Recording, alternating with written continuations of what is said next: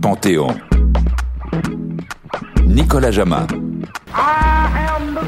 Ali, il n'y en a qu'un. Ali quickly out at Bugman now. He wants to end it. Il avait non seulement cette agilité, mais cette intelligence du ring pouvoir euh, balader ses adversaires. If he goes down again, it's over. Ali is the knockout winner. I took up the world. C'est un type tellement fabuleux qui a révolutionné la boxe. I'm gonna float like a butterfly and sting like a bee. After struggling with respiratory complications, Muhammad Ali has died at the age of 74. Mohamed Ali était atteint de la maladie de Parkinson depuis plus de 30 ans. I told you all that I was the greatest of all time.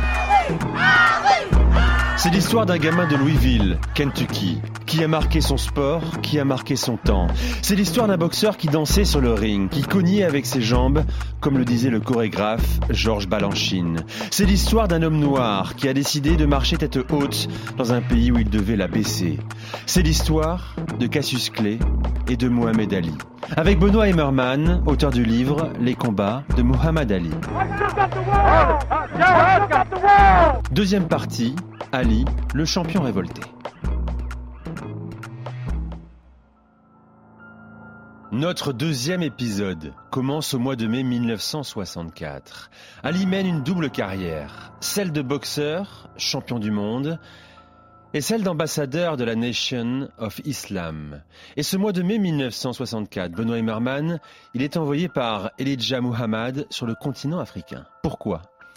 Pour prêcher la bonne parole, évidemment. Il y va de gaieté de cœur, euh, il, rencontre un continent qui est totalement éloigné des préoccupations américaines. L'Afrique, euh, on sait à peine où c'est quand on sort d'un milieu comme celui d'Ali ou comme la plupart des Américains mais c'est de là d'où viennent les hommes noirs. Donc euh, il a envie d'y aller, il y va comme un ambassadeur, il est reçu là-bas euh, avec une popularité très forte parce que les Africains y voient un envoyé spécial de leur cause. Donc euh, oui, ça fonctionne très bien dans plusieurs pays d'ailleurs. Et pendant son, son, séjour sur le continent africain, il croise le chemin de Malcolm X devant un hôtel d'Accra au Ghana. Et l'échange est glacial.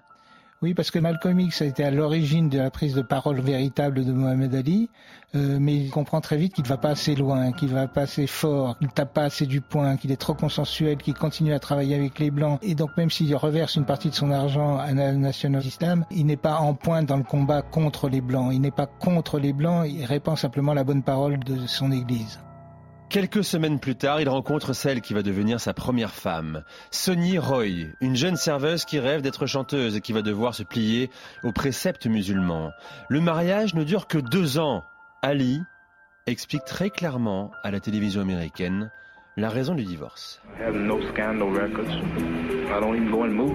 Avec moi, il n'y a pas de scandale. Je ne regarde pas de films avec des femmes nues. Je ne lis pas ce genre de magazine.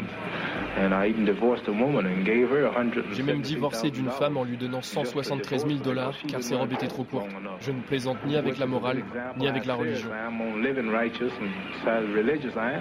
C'est sa réalité ou c'est une provocation? Si vous voulez, il y a d'abord le discours officiel, ce dont il parle à la télévision, et puis il y a la réalité des faits. Euh, Mohamed Ali, et c'est, on va dire, presque naturel, trompe sa femme euh, très souvent, donc euh, il est loin des préceptes de l'islam dont il vante le mérite. Il y a vraiment là deux Ali, même si ça reste quelqu'un de très convaincu en ce qui concerne cette religion, il participe tout de même à de nombreuses prêches, il va porter la bonne parole dans de nombreux pays, mais de fait, dans la vie de tous les jours, il est loin de tout ça.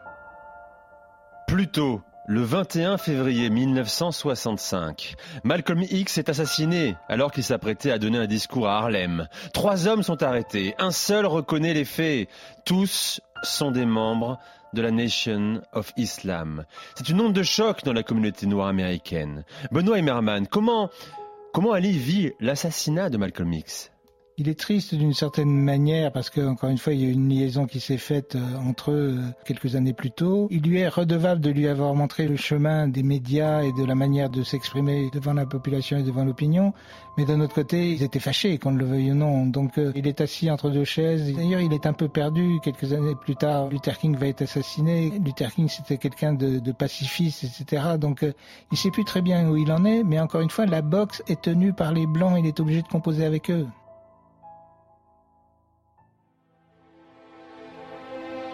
C'est dans ces conditions qu'il doit préparer la première défense de sa ceinture mondiale. Programmée à Lewiston, dans le Maine, petite ville de 40 000 habitants. La date 25 mai 1965. L'adversaire, Sonny Liston.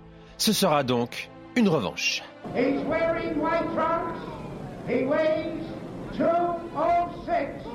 The heavyweight champion of the world. Ali, better known as Cassius Clay. Ali est sifflé, Liston ovationné, et le combat est lancé, et 1 minute et 42 secondes plus tard...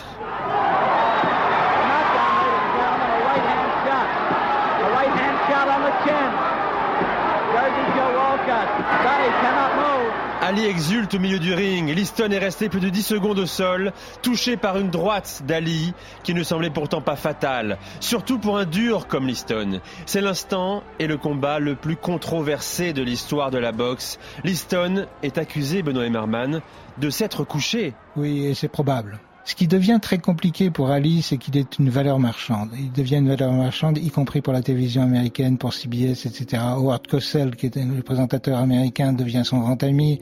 Les Blancs ont besoin de lui, c'est une attraction. Euh, tous ces combats sont suivis par des millions de téléspectateurs.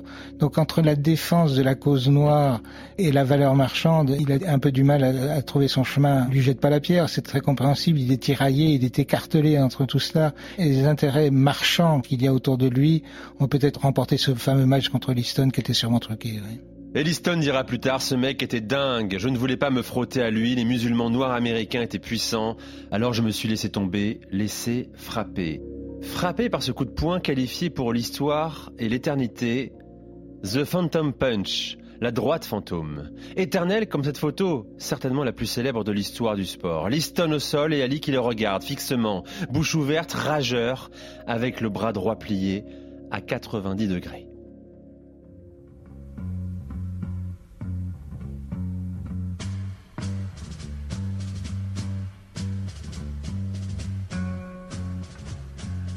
Nous sommes en 1967. La guerre fait rage à 14 000 km des États-Unis.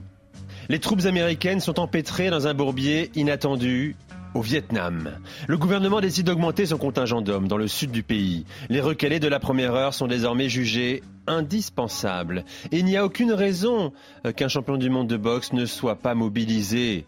Mohamed Ali faisait partie des recalés quelques années plus tôt. Il avait manqué les tests psychotechniques, motif, Benoît? Faiblesse intellectuelle. Non, mais c'est un peu un gag. Mais ce qu'on comprend très vite, c'est que effectivement Ali aurait pu être recruté, mais comme euh, Clinton aurait pu être recruté, il s'est fait recaler aussi pour aller euh, au Vietnam. Euh, il y avait des passes droits, il y avait des moyens d'échapper à la conscription, beaucoup moins pour les Noirs. Et Ali aurait dû être recruté, oui, mais d'un autre côté, c'était compliqué d'avoir aussi ce type de personnage sous un uniforme. Et il est à nouveau convoqué à Washington pour repasser les tests. Les résultats sont identiques au premier. Pourtant, il est mobilisé.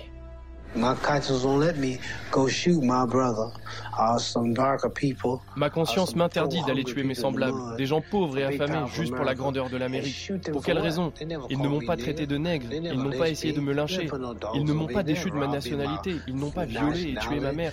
Pourquoi j'irais les tuer Pour quel motif Ce sont des bébés, des femmes et des enfants.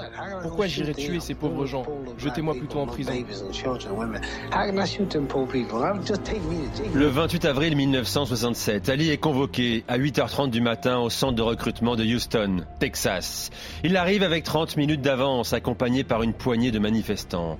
Son nom est appelé par un lieutenant de l'armée américaine. Il ne répond pas, mais écrit sur le formulaire qu'on lui tend je refuse de servir la main américaine parce que je sers la religion de l'islam.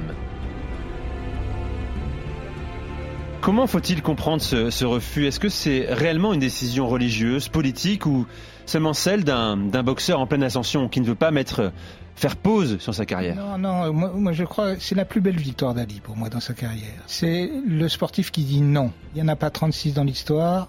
Il y en a qui ont eu des gestes courageux. Lever le poing à Mexico, c'est pas rien. Faire un bras d'honneur en 80 euh, à Moscou de la part de Kozakiewicz, c'est pas mal non plus.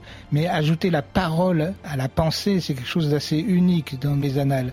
Et là, Mohamed Ali dit non. Il dit non, quitte à mettre en péril son titre de champion du monde, quitte à être suspendu plusieurs années. Il dit non. Et ça, c'est unique dans l'histoire du sport.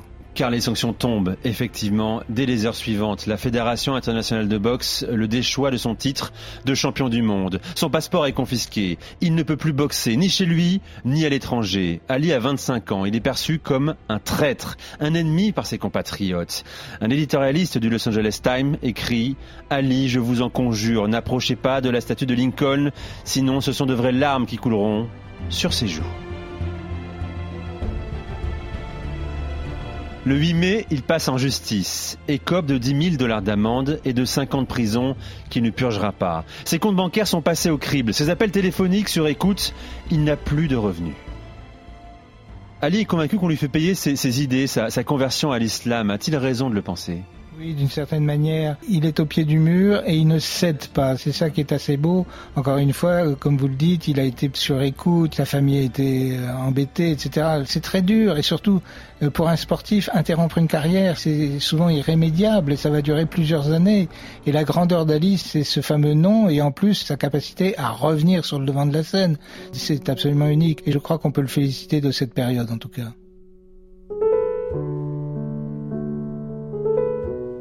Et Ali disparaît des rings pendant trois longues années. Que fait-il et, comment vit-il cette période?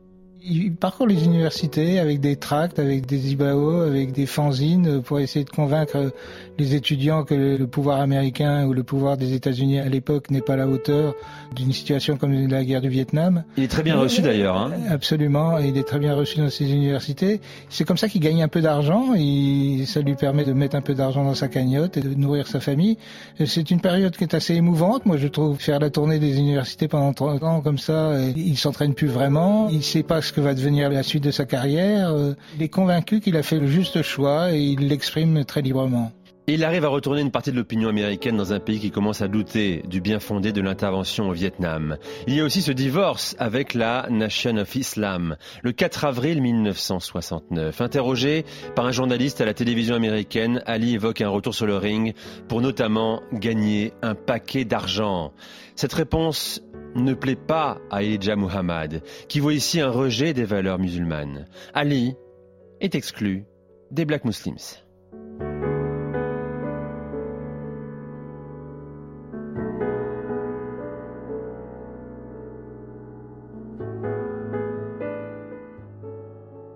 Juin 1970. La Cour suprême annule le jugement préalable pour vice de forme. Mohamed Ali peut retrouver les rings. Une pétition pour son retour est lancée par un magazine américain, signée par de nombreux artistes à la mode. Jim Morrison, Elizabeth Taylor, Henry Fonda, notamment.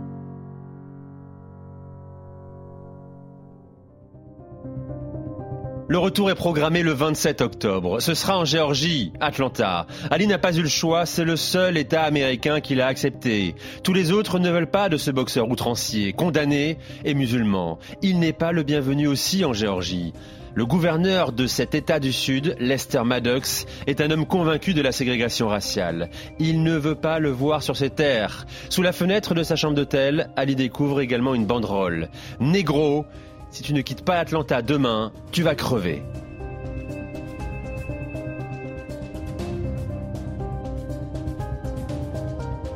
Heureusement, le maire de la ville et un sénateur outrepassent ce refus et le 27 octobre, Mohamed Ali se présente sur le ring. En face de lui, un jeune boxeur, blanc, Jerry Quarry. C'est un événement aux États-Unis. 200 cinémas projettent le combat du retour du greatest. Au bord du ring, les grandes figures noires émergentes. Les acteurs Bill Cosby, Sidney Poitier, le révérend Jesse Jackson et la femme de Martin Luther King. From Louisville, Kentucky, he's wearing white trunks.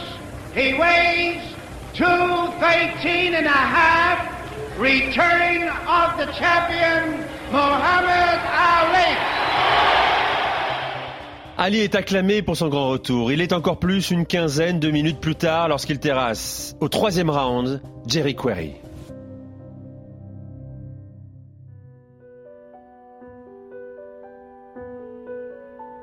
Ali est donc de retour et il n'a qu'une seule idée en tête. Récupérer sa ceinture mondiale, détenue par un boxeur terrifiant, au punch ravageur, incertain, Joe Frazier. Qui est-il, Benoît?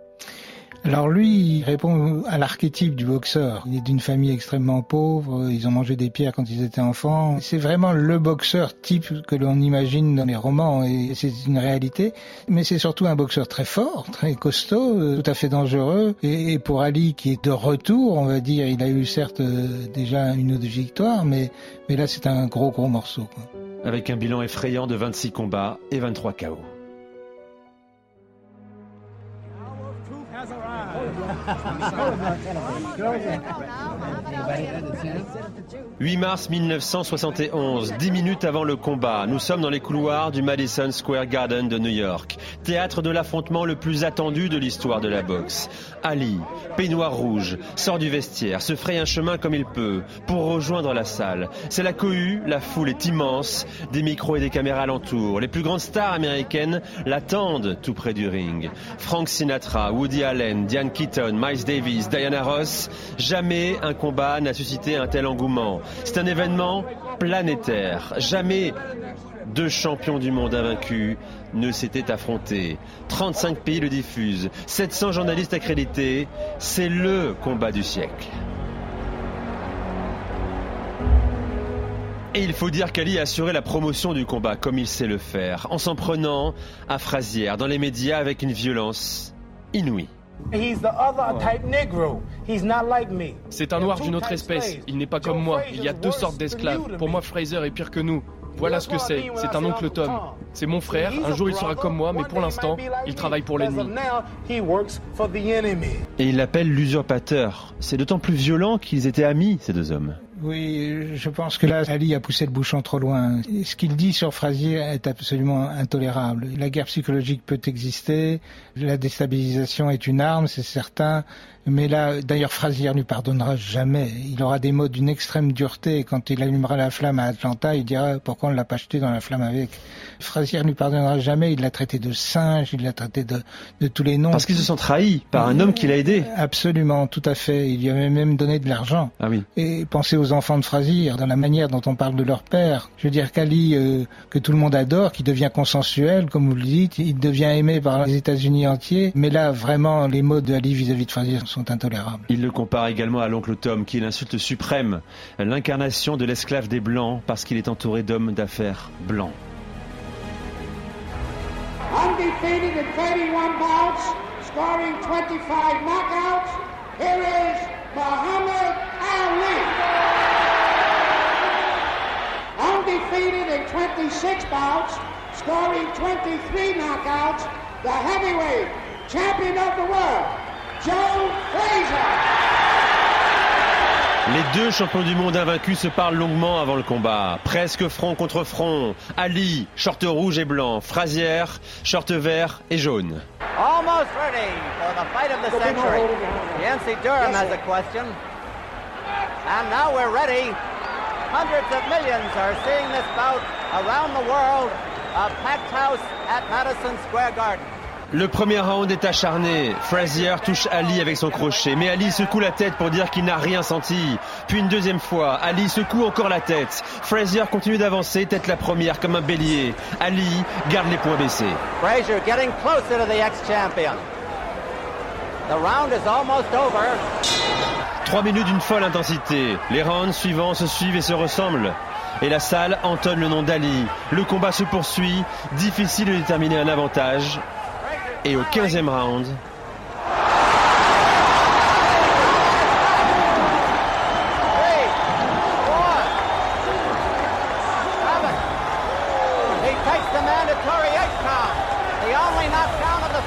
Ali est envoyé au sol sur un puissant crochet du gauche, pleine mâchoire. Il est compté, se relève aussitôt, mais le combat a désigné son vainqueur.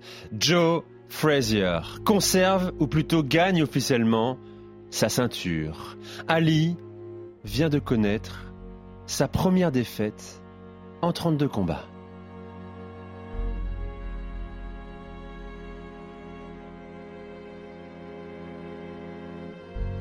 Benoît Emmerman, est-ce une désillusion pour Mohamed Ali? D'une certaine manière, oui, mais vous savez, en sport, on dit souvent que c'est dans la défaite qu'on devient grand, et c'est ce jour-là aussi que Mohamed Ali est devenu un grand champion. C'est-à-dire qu'il a compris qu'il avait sportivement quelqu'un de plus fort que lui ce jour-là, Il avait utilisé toutes les armes, même les pires. Euh, ce jour-là, oui, la statue est un peu déboulonnée, il tombe de son piédestal et il se dit qu'il a beaucoup de boulot devant lui pour, euh, pour reconquérir son titre. Fier, Ali dira Les Blancs disent que j'ai perdu, mais tous les Noirs savent que j'ai gagné. Je suis musulman, je n'ai pas pu perdre.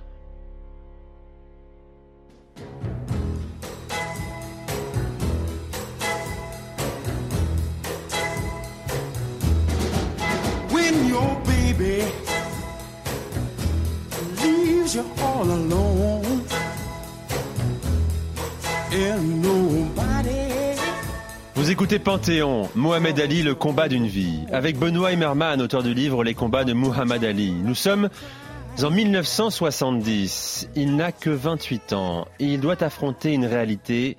Il n'est plus invincible. Que fait-il dans les mois qui suivent cette première défaite, Benoît?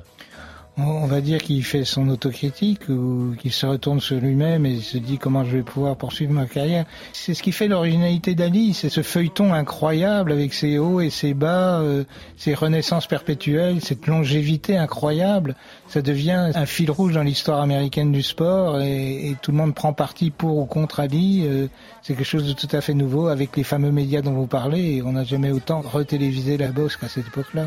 Et il subit une deuxième défaite le 31 mars 1973 à San Diego, face à un homme que l'histoire ne retient pas, ou, pas assez en tout cas. Ken Norton? Ken Norton, oui. Il regagnera son titre juste après, mais, mais c'est vrai, encore un gros puncher. On dit que c'est un artiste Ali, mais c'est aussi un encaisseur, c'est le moins qu'on puisse dire. Mais bon, il souffre beaucoup euh, contre Norton. Il connaîtra un peu les mêmes problèmes avec Spink un peu plus tard. Donc effectivement, c'est plus l'invincible. Il est capable de mettre un genou à terre, il est capable de tomber sous les coups de son adversaire. Donc ça devient également une autre manière de raconter une histoire. C'est tomber, se relever, reconquérir. C'est une manière que va apprendre Ali également de très belle façon. Une deuxième défaite et une mâchoire fracturée pour Ali. Pendant ce temps-là, un homme démolit tout le monde. Il s'est emparé de la ceinture mondiale en pulvérisant Joe Frazier. Il a 25 ans. Il mesure 1m92 pour 102 kg. Son nom est George Foreman. Qui est-il on a parlé d'un certain nombre de boxeurs comme Frazier qui sont très très forts, mais lui il ajoute une taille assez étonnante. C'est quelqu'un qui est très impressionnant au niveau de, de son physique. Il aligne les chaos surtout. Ses adversaires tombent très vite au deuxième ou troisième ou quatrième round. Donc euh, c'est encore une barrière, un monument à abattre et, et Ali euh, va essayer de s'y atteler. C'est ce qui est un sacré challenge.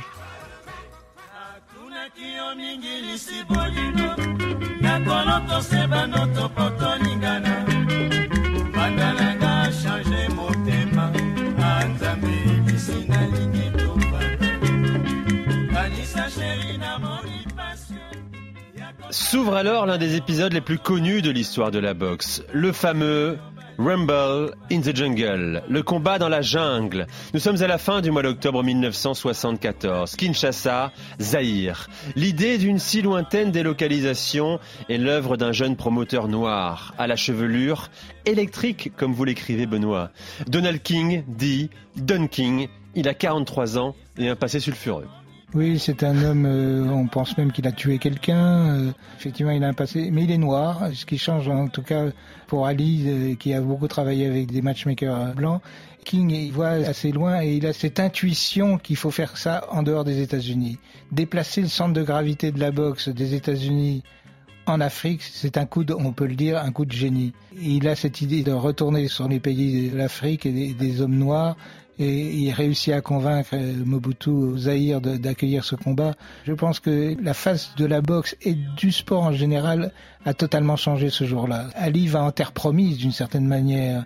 Il utilise aussi non seulement sa boxe, son discours, c'était ses deux armes favorites. Maintenant, il utilise le contexte, le contexte qui va lui être favorable puisque c'est lui, avec Don King, qui a l'idée d'organiser ce combat en Afrique. Don King veut faire de l'événement une tribune du monde noir, une Afrique fantasmée par les Afro-Américains. Kinshasa est promu capitale mondiale des Noirs, le temps d'un combat. Le match est programmé le 30 octobre 1974. Les jours qui le précèdent, Ali pousse à son paroxysme sa stratégie qui consiste à humilier son futur adversaire.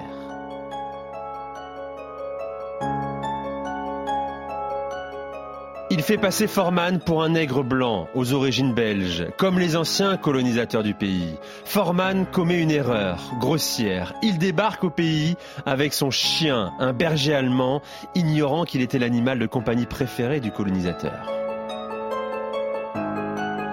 Autre erreur, il s'habille à l'occidental, salopette en jean, casquette sur la tête. Ali, plus malin, a revêtu le costume traditionnel, se mêle à la foule. Il gagne la guerre de communication. Il a compris la dimension symbolique de ce combat, alors que Foreman est passé totalement à côté. Il dit Je suis deux fois plus noir qu'Ali, et pourtant les gens ici ne m'aiment pas. Quelle était son, idée? Uniquement se, mettre les aérois dans la poche, Ali? Oui, enfin, il a compris que ça jouait un rôle. Euh, on savait que ce combat, on allait l'organiser dans un grand stade. Le public allait jouer sans doute un rôle. Il l'a compris assez vite. Normalement, on reste cloîtré avant un combat, ce que d'ailleurs a fait Foreman. Il est resté avec des personnes qui l'entouraient. Ali, lui, est sorti dans la rue. Il a lancé des slogans, le fameux Ali Boumaillé. Euh, donc, euh, oui, ça participait de cette ambiance qu'il voulait créer, de ce déséquilibre euh, qu'il voulait créer avec Forman, une recette qu'il avait déjà utilisée auparavant, mais qu'il a, qu'il a sublimé encore plus. Ali Boumaillé. Traduction il y a des débats, on a parlé tuez-le. C'est aussi un cri de fête d'une certaine manière. Euh, la population n'a pas immédiatement demandé la mort euh, de Forman, mais en tout cas, c'est comme un gimmick qu'il a lancé et qui est devenu très populaire.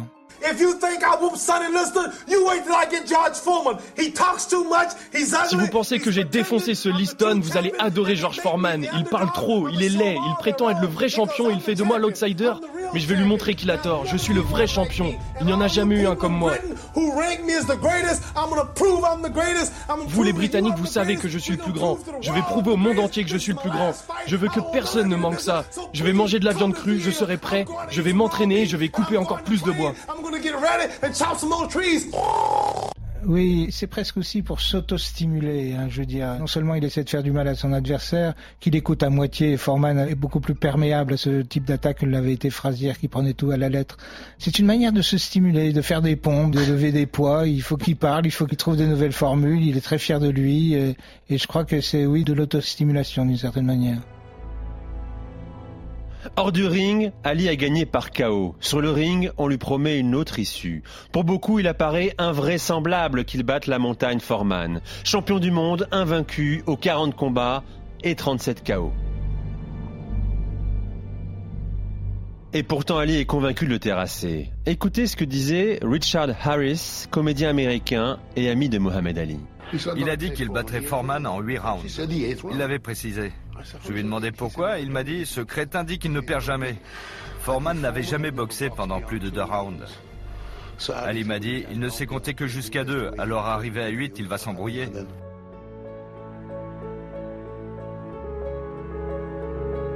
Stade du 20 mai. Kinshasa, Zahir, 4 heures du matin. Le combat est plongé en pleine nuit pour satisfaire les téléspectateurs américains et gonfler les droits télé. Ali, peignoir blanc, est le premier à faire son apparition.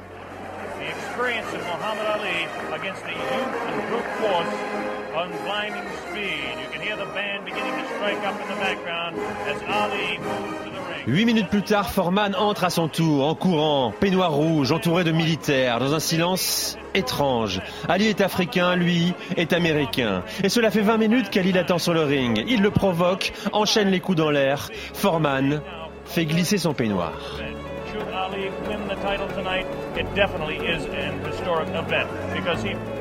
Les deux combattants sont appelés par l'arbitre. Mohamed Ali et George Foreman se retrouvent face à face, à quelques centimètres l'un de l'autre. Regardez ça, Ali qui commence à parler à George Foreman. Ils sont vraiment debout l'un face à l'autre. George Foreman a un regard noir alors qu'Ali continue de lui parler. Quel regard de Foreman alors qu'Ali lui parle. Le combat peut commencer. Foreman part fort, très fort, enferme Ali dans les coins, le pousse dans les cordes, le frappe de toute sa puissance. Ali semble dépassé, mais tient debout, sans broncher.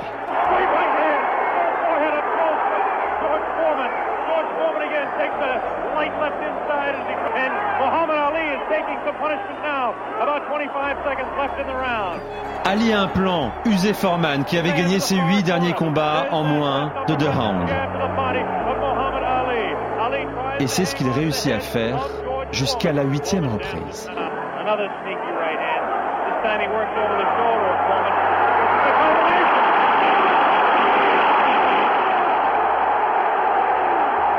Three, four, five, six. Foreman gets up to the knee. Eight. That's it. The fight is stopped. Muhammad Ali, a dramatic eight-round knockout. Le stade explose. Nous sommes le 30 octobre 1974, au cœur du continent africain. Et sept ans après, le gamin de Louisville, Mohamed Ali, est à nouveau champion du monde. This is the most joyous scene ever seen in the history of boxing. This is an incredible scene. Où placer ce combat, Benoît, cette victoire d'Ali sur Foreman dans, dans son histoire? Peut-être pas le meilleur combat de boxe, c'est certain. C'est sûr que les confrontations qu'il a eues avec Frazier étaient plus intéressantes, violentes, extrêmement violentes, mais intéressantes, en particulier le troisième combat. Mais là, c'est la victoire de l'intelligence. Foreman n'aurait jamais dû perdre ce combat. Je veux dire, il s'est fait, il s'est fait abuser sans doute psychologiquement. Euh, évidemment, on connaît la fin de l'histoire, donc euh, Ali, je pense, emmenait pas très large au début du combat. Il va se dire mais où je vais, quoi, je vais me faire ratatiner, etc. C'est une des plus grosses surprises aussi de l'histoire de, de la boxe. Ça fait la deuxième fois, je veux dire, Sonny Liston, on n'y croyait pas, Foreman, on n'y croyait pas. Frazier, c'est tout de même du 50-50, euh, et c'est pour la troisième fois qu'il gagne son titre de champion du monde après qu'on lui a interdit de boxer pendant trois ans. Quelle histoire en plus incroyable on peut écrire en matière de sport. Et même en, matière de fiction cinéma, on, on serait incapable d'écrire cette histoire. Elle est totalement renversante et, et c'est ce pourquoi elle a concerné non seulement les spécialistes de la boxe, les spécialistes du sport, mais un public beaucoup plus large encore. Euh, on était pour ou contre Ali et là, en l'occurrence, euh, il rallie à lui de nombreux suffrages. Et c'est ici que s'achève ce deuxième épisode de Panthéon. Mohamed Ali, l'homme révolté. Nous le quittons au sommet de sa gloire. Mais elle n'est pas un aboutissement. Ali veut marquer encore plus son temps et étirer sa carrière pendant sept longues années. 14 combats supplémentaires. 14 combats de trop. Écrivez-vous Benoît Emmerman. Vous nous direz pourquoi dans la troisième partie du Panthéon, Ali, le combat d'une vie. À bientôt. The short poems, it says it will be a killer and a thriller and a killer when I get the gorilla in Manila.